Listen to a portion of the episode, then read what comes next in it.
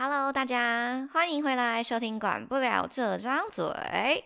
我今天在滑 Instagram 的时候，看到有人在分享说他在生日的时候被提分手的一个经验，这件事情就让我不禁想到，哇，我们生活中好像真的蛮常发生这种小小的小破烂事情。明明你就觉得今天好像是一个非常重要的日子，就觉得好像今天就是个 big day，但是却是会有天外飞来一笔，然后就是完全打坏你的兴致，你就是被生活泼一个冷水，然后变成落汤鸡，应该有这种状况吧？所以今天想跟大家来聊聊类似这样的事情。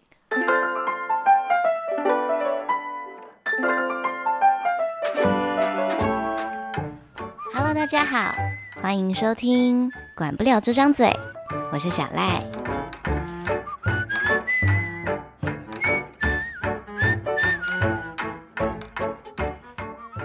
在你的人生当中有没有碰过这些事情？好比说，当你觉得说你不想要遇到谁的时候，你就一定会遇到谁；或者是你每次在等公厕的时候，或者等什么厕的时候，你觉得哇，等好久，车子都不来。在这个时候呢，你突然觉得说，哎，还是不然去旁边买个手摇饮好了。结果呢，你买到一半的时候。哎，公车就来了，你的车子就来了。大家有没有在这个生活当中常常遇到这种很可爱、很调皮的小破事情呢？应该有吧？应该不少人的心中现在默默点头，或者是哎，我今天早上就已经发生这件事情了吧？所以今天来跟大家聊聊什么叫做生活当中的墨菲定律。但是说到这个墨菲定律呢，我们也没有真的要讲的，就是多专业或什么之类。最主要就是跟大家分享说，哎，你在生活当中应该就是会有一些关键的时刻，莫名的就是会被生活给搞砸。有一件事情你越担心呢，你就觉得它越发生。哎，跟大家先小小的科普一下。根据网络上，什么叫做墨菲定律？职场啊，在生活当中啊，人际交往当中啊，等等之类的，我觉得一定都会发生这种墨菲定律。我看到有一个解释还蛮好笑的，什么是墨菲定律？他只给了这个东西一个注解，叫做“衰”，就是你衰。所以到底什么是墨菲定律？大致上就是说，因为你越害怕某一件事情的发生，它就 somehow 会发生。如果事情就是有变坏的可能性，那不管这可能性有多小，它就是会发生。听起来是不是觉得有一点悲伤呢？大家不知道那个之前有没有看过一个梗图？它上面有一个标题叫做“人生就是起起落落落落落落落落”，大概就是这种感觉。你觉得你好像要起来了，要起来了，哎，结果下一秒生活就是直接给柠檬汁。墨菲定律，它就是基本上就在讲说，哎，如果这件事情呢，不管是如何，它就是可能会遭奸，你知道吗？就是会不小心歪楼，或是走上一个岔路。你越害怕的事情呢，可能就会越在意。你越在意，你的注意力越集中，你反而就越容易犯错。哎，我现在看到人家这个解释哦，我就在想说。所以现在意思是说，我们干脆不要集中注意力，我们每天就是非常荒唐的过一天好了，也不在乎外在的世界怎么样，就也不要 focus，也不要说有多多惨，反正因为我们就很怕事情发生，我们就干脆躺平好了。难怪最近这几年那个我就烂态度这么的盛行，你是不是因为这样，突然觉得很多事情变得好有好有逻辑哦，好能够解释哦？你现在听到这边。然后是不是想到某一些在工作上躺平的人，你就会很想直接打他？这明明就只是个躺平，干嘛要把它讲的这么震惊？但是不可否认的就是，这种墨墨菲定律还蛮常发生的。你看，像我刚刚举那两个例子，就是你出门的时候，你越不想遇到谁，你就越会遇到；或是你明明就是等车等了很久，他怎么样都不来，你去忙个什么事情，去买个饮料。去加这个悠悠卡，那个那台车就在你前面经过了，应该很容易会发生吧？我想到，说到如果说遇到人，然后你觉得很尴尬这种状况，我的人生中确实还蛮常发生的。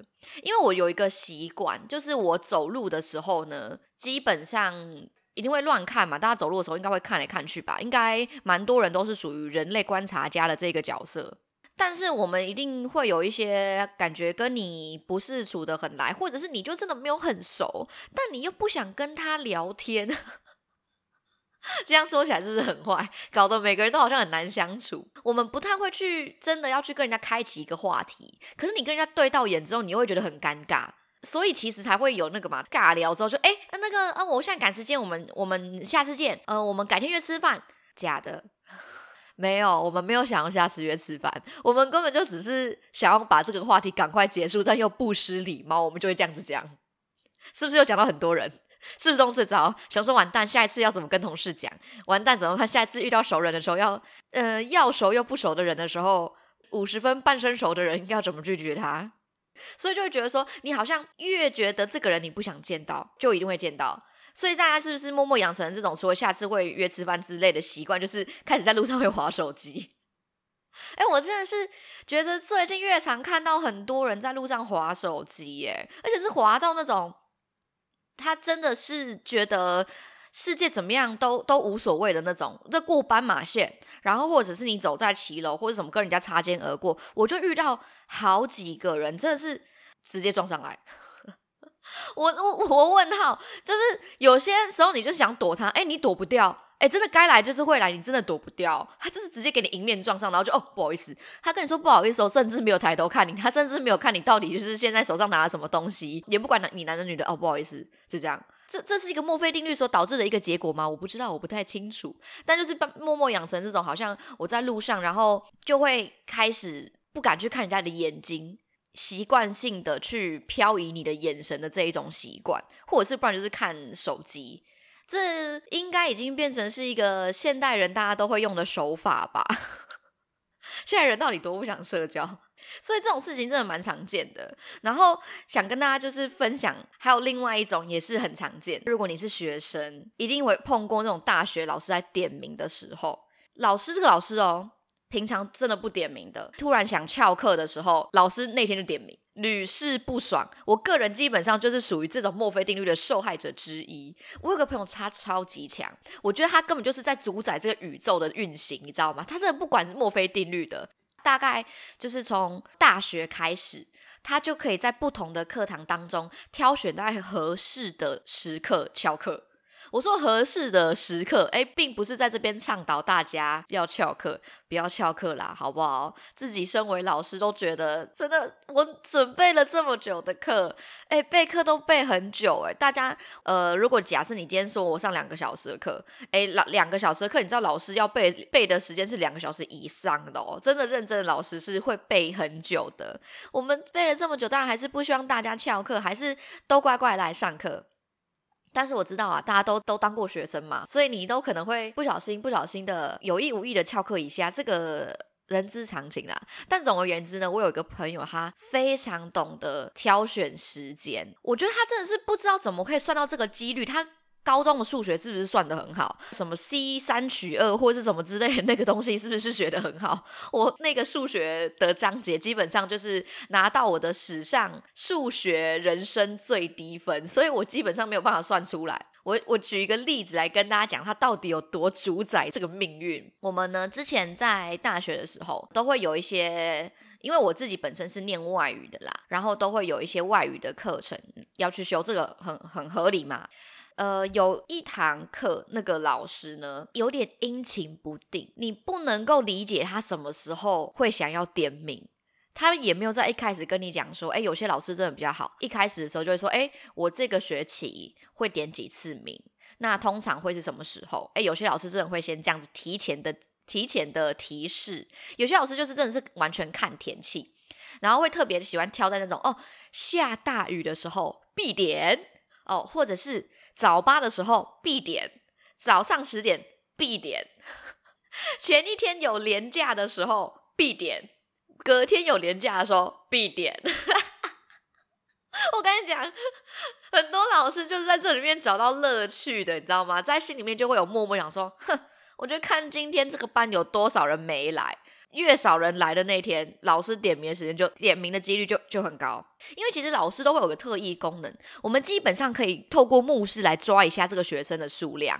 所以假设这个班可能五十个，大概差不多你少了六个人以上，我们就会开始察觉，甚至是五个人，我们就就可以察觉到说，哦，今天比较少人哦，那我就来抓抓看是哪几个敢给我翘课啊，所以我们就会开始点名，好。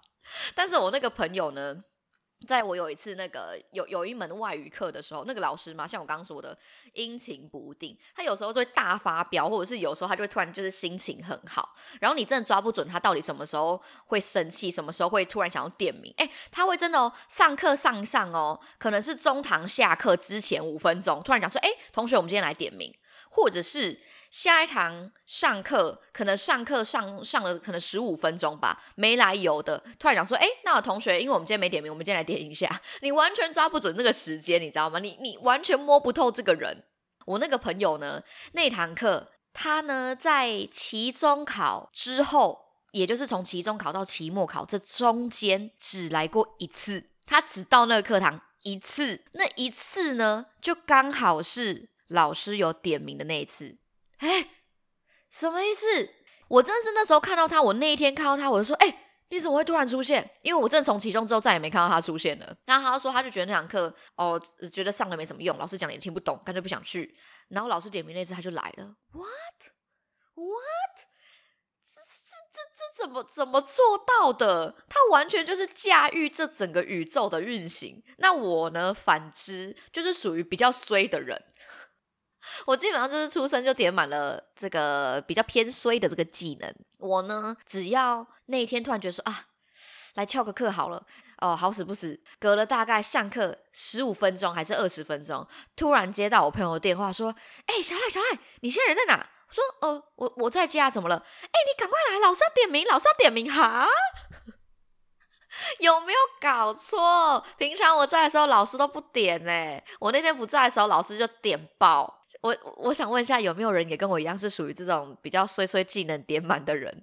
就是你考试的时候，选择题四题你会删掉两个，删掉两个之后，你两个再选，你还会选错。老师要点名的时候，哎，通常都都不在。拜托告诉我，不是孤单的一个人，你一定也是有很多人是这样子的吧？所以我就觉得说，哇。我完完全全可以领教什么叫做生活当中的墨菲定律。基本上，我可以说是每一则、每一则那种常见墨菲定律都有遇过。再跟大家分享一下，可能网络上有票选比较常见的墨菲定律，看一下你有没有。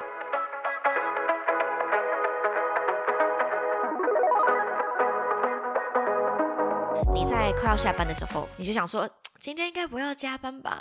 你在担心说要不要加班的时候，哎，真的要加班。是不是心里心有戚戚焉？哎，小心哦！你现在在想说，该不会今天也不要再想了？你不要再想了，你真的真的不要再想了。你越想，有可能就会发生。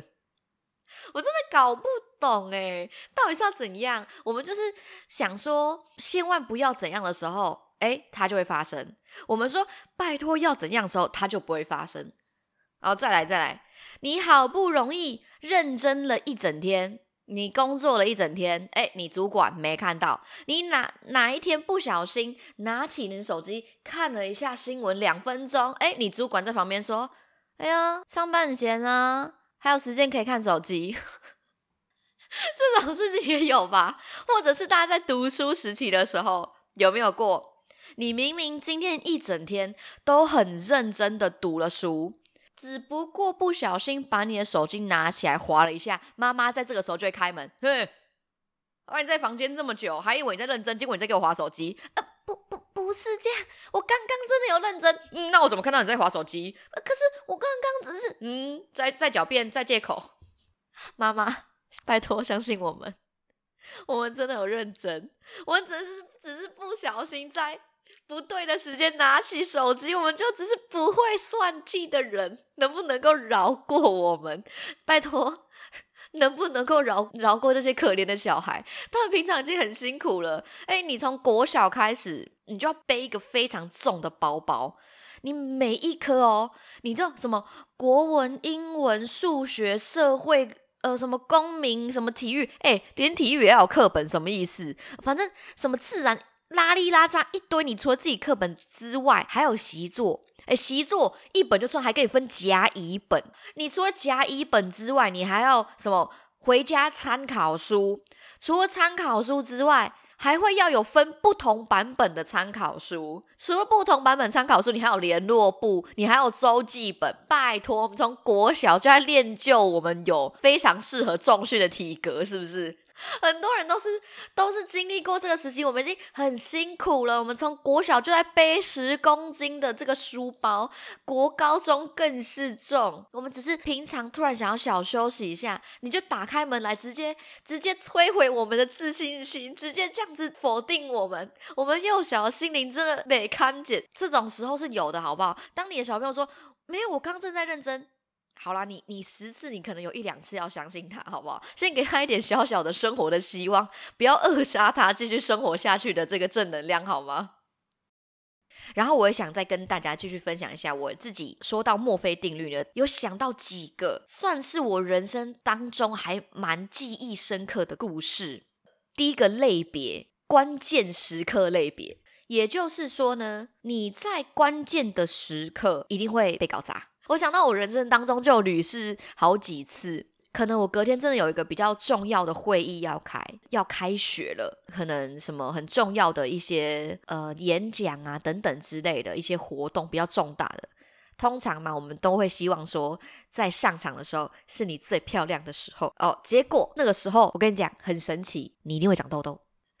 你觉得是要那种公开亮相的时候，你觉得说我今天一定要漂漂亮亮的时候，你就会长痘痘。所以我现在就很担心，你知道吗？就是如果我今天隔隔天我已经知道说有什么重大的事情，或是我已经知道在哪一天会有什么重大的事情的时候，我真的超怕那天我会长痘痘。但是也有可能是说啦，哈，另外一种状况，你没有长痘痘没关系，没有没有长痘痘那很好，那很好。但是你就会在活动当天哦，化妆怎么样都画的不好看，很长吧？你明明没有要做什么事情的时候，哈，哎，你那天化妆化超顺，化超好看。你那天觉得我要认真来拍个照，化个妆，要为了要上相一点，我也要哦约会什么之类的。你那天就会讲的不怎么好看，可能眉毛画的怎么样啊，眼影画的怎么样啊，腮红不小心画太重啊，什么等等之类的。还有另外一种关键时刻，关键时刻也会搞砸。我个人还蛮常遇到一种事情，大家我们平常都还蛮喜欢有这种泡温泉呐，或者是出去玩的这种小小小的日常 getaway 嘛，就是这种逃离一点日常生活的这种小旅行。我就很常只要是去泡温泉的时候，我就会那个来。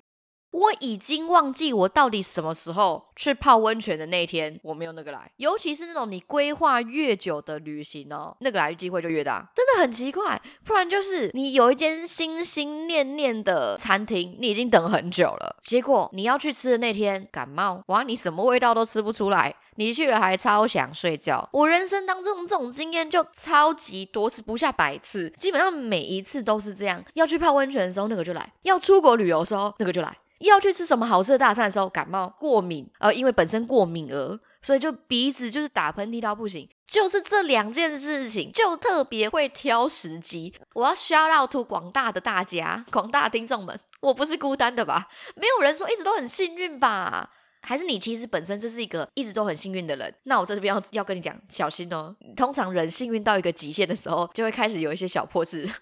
这是诅咒吗？不是，不是，小提醒啊，小提醒，好不好？宇宙基本上呢，生命基本上呢，就是在追求一个能量守恒。所以我通常那一阵子超级顺的时候，我就会开始想说，完蛋了，我是不是要开始衰了？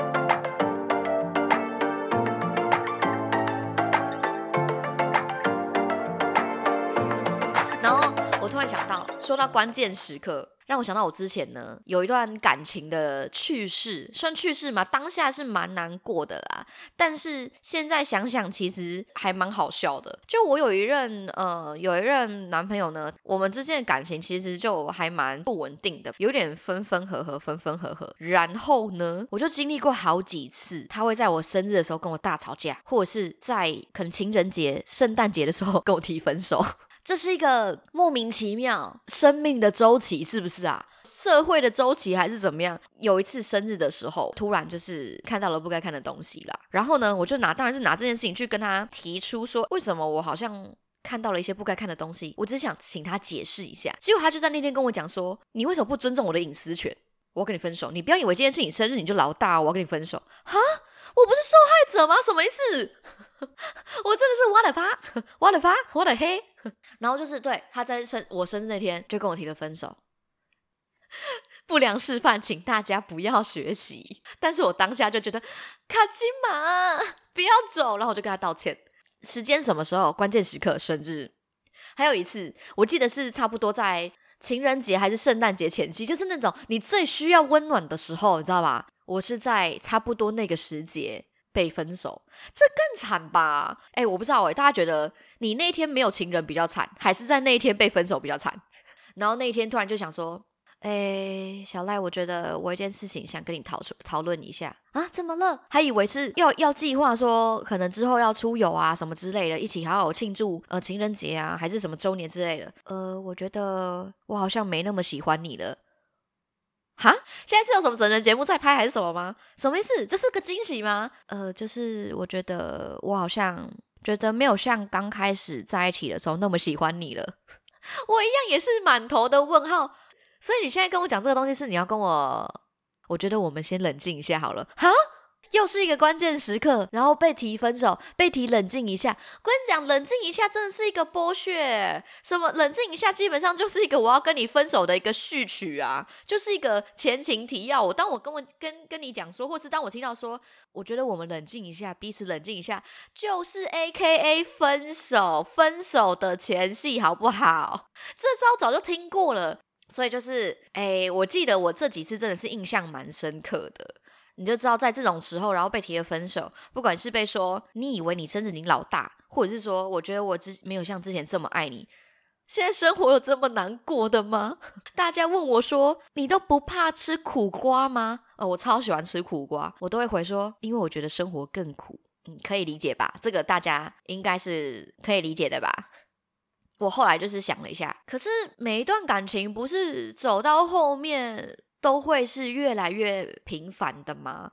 热恋期之之所以会是热恋期，就是它会有一个在一开始的时候特别火热，或是浓情蜜意的时候嘛，所以我们才说这段时间是热恋期。那当然，你说过了热恋期之后，你觉得没有这么轰轰烈烈的，好像也蛮正常的吧？我记得我那个时候听到他这样跟我讲的时候，我很认真在思考说，为什么会这样？为什么好像没有之前这么喜欢我了？是不是我们的生活出了什么问题？我后来想想，其实我觉得这件事情是很正常的一个发展啊。这个人跟你相处的越久，你越习惯这个人的存在，你越熟悉这个人在你的生命中出现的时候，你本来就不会特别觉得说他是一个多稀奇的事情啊。就好比说，你每天都会经过很多 Seven Eleven，你不会觉得这有什么特别的。可是直到你可能出国，然后发现说他们的 Seven Eleven 很少，或者是没有那么方便的时候，你才会突然想要说：天哪，我们生活当中有 Seven Eleven 这么多，真的是一件很好的事情哎。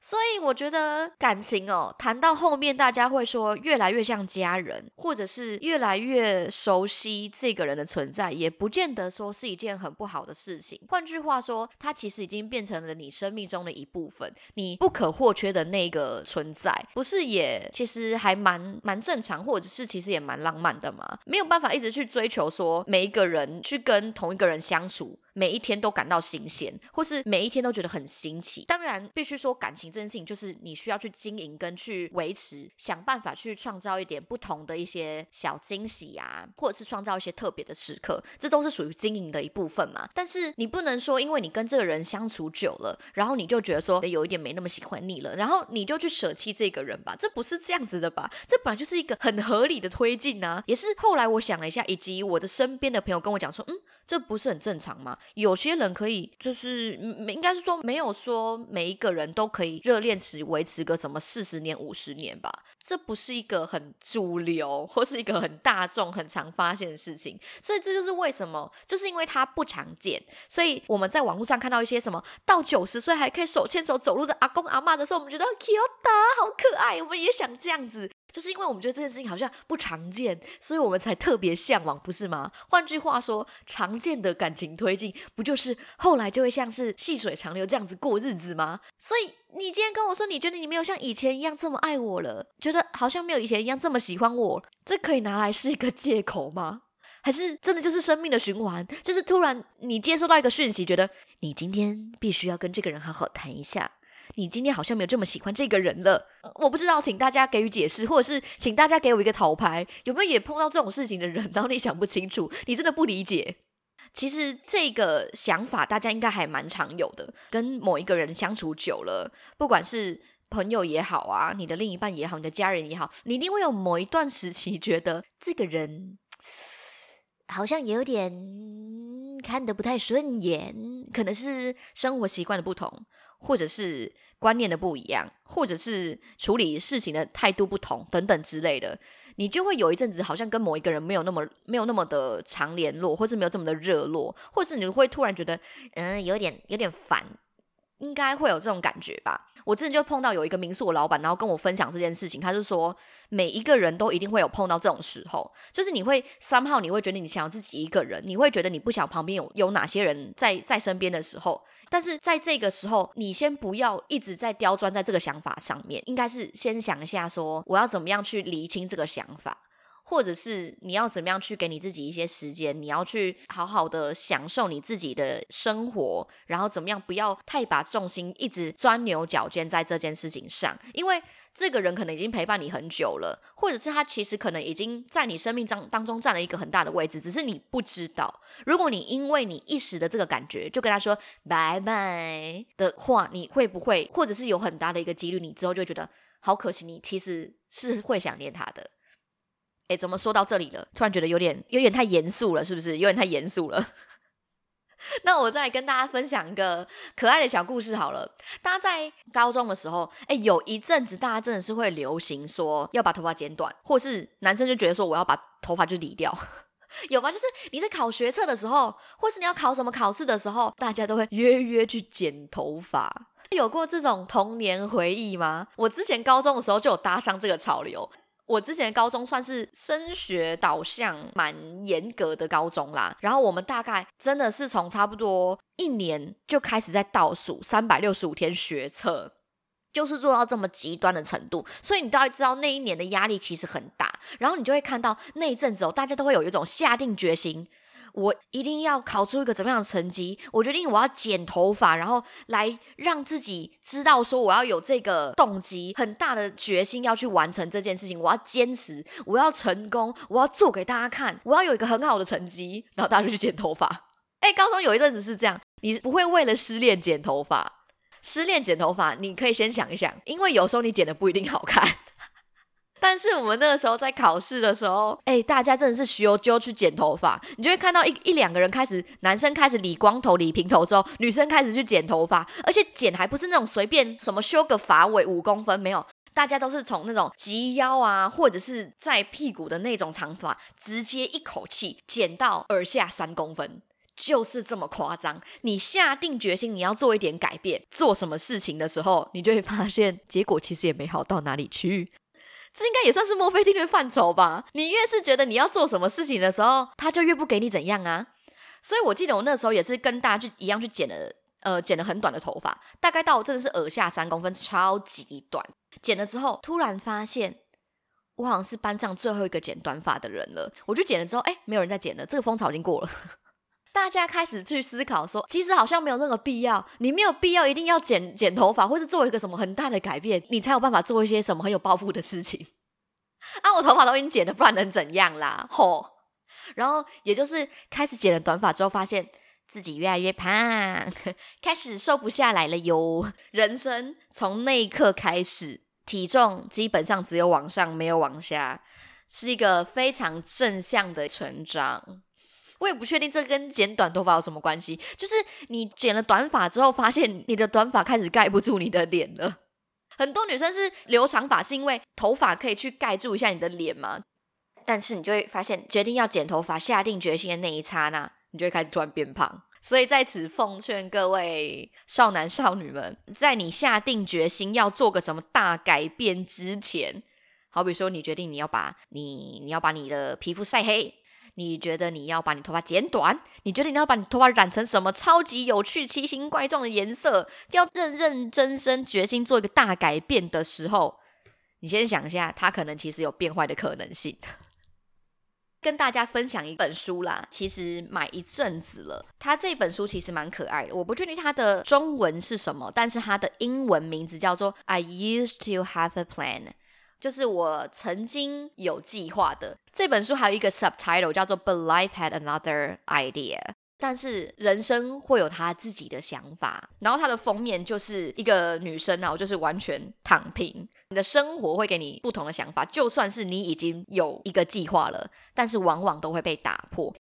推荐大家去看一下。它是属于比较绘本类的，但是呢，我觉得它里面有提到某一些想法，其实不错，给大家参考。你知道墨菲定律就会让人家觉得很烦，为什么这件事情就一直发生在你的身上？我后来就是有理出一些理出一些想法吧。你也知道，人生就是会这样子，所以不要有什么期待啦。这样很悲观嘛？但我其实觉得是一种放宽心。你不要对任何事情都抱有太觉得一定要怎么样的想法，因为它会变糟的事情，它就有可能会变糟；它会来的事情，它可能就是会来。所以，如果你去纠结某一些不必要纠结的事情，你反而就只是给自己更累，好吧？我觉得放宽心，或者是你就是干脆不要想这么多，不要想这么多，嘿，不要想这么多，跟随你的心，这件事情就已经是很好了。很多事情我觉得。理性很好，但是偶尔容许自己有一些小执着或是一些小直觉也是不错的。跟生活讲说，I'll get back later，我到时候就回来，然后就小小逃避一下。虽然可耻，但是其实挺有用的。在这边分享一下我自己过往跟墨菲定律有什么纠葛。那如果你有什么想听的主题的话呢，也欢迎寄信给我们，可以一起来讨论一下。以上就是今天的内容。那我们就下次再继续聊更多话题，管不了这张嘴喽，拜拜。